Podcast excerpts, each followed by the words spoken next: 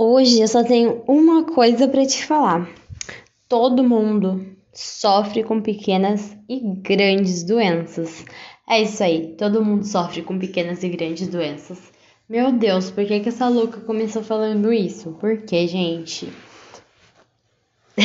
essa frase, ela é um macete para você decorar as doenças bacterianas. Então, gente, todo mundo tétano mundo, né? Todo mundo.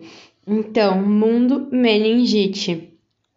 Sofre sífilis com cólera, pequenas, pneumonia e grandes, gonorreia, e bota grande nisso, né, gente? Doenças, difteria. Todo mundo sofre com pequenas e grandes doenças. Tétano, meningite, sífilis, cólera, pneumonia, gonorreia, difteria. Gente, isso aí é uma dica rápida pra gente decorar as doenças né, que são causadas pelas bactérias aí. E hum, tem algumas que elas não estão ali, é, mas eu vou falar mesmo assim. Eu vou falar de cada uma, na verdade. Vamos começar pelo botulismo, que ele não tá ali. Gente, quem que nunca quer botar. Nunca quer, é legal, né?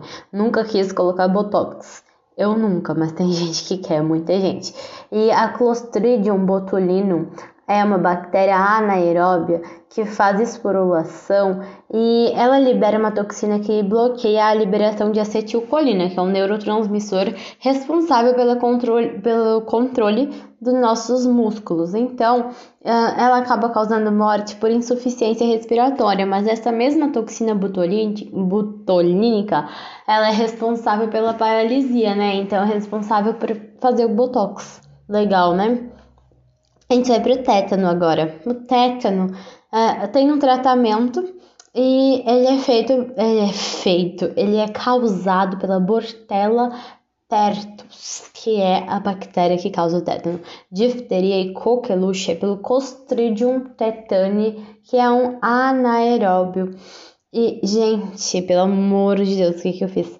Ó, acontece que eu falei para vocês, o Clostridium tetani, na verdade ele causa o tétano e o Bortella pertus, ele causa difteria e coqueluche. Só isso, eu troquei isso, mas enfim, é a mesma coisa.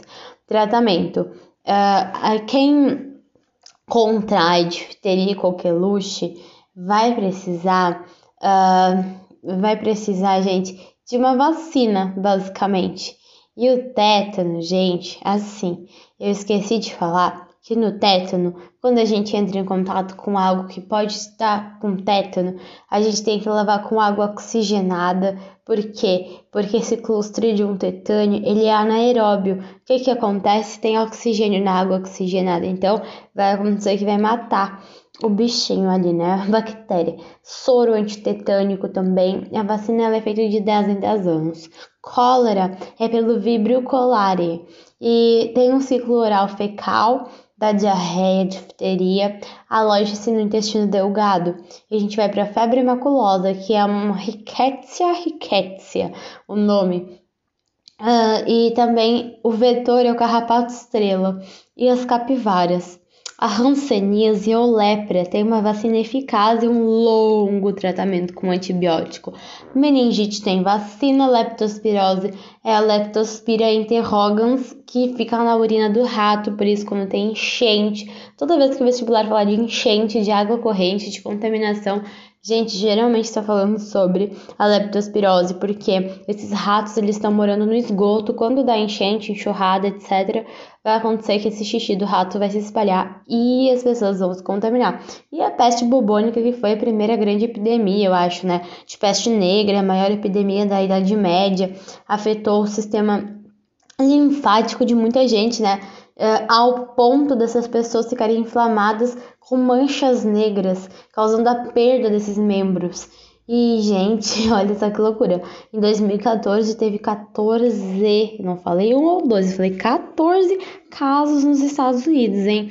Pelo amor de Deus, ninguém quer uma terceira pandemia mundial. Então, é isso aí.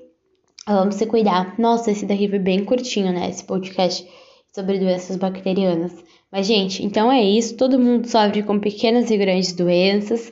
Isso é para decorar tétano, meningite, sífilis, cólera, pneumonia, gonorreia, difteria. E é isso aí, beijos.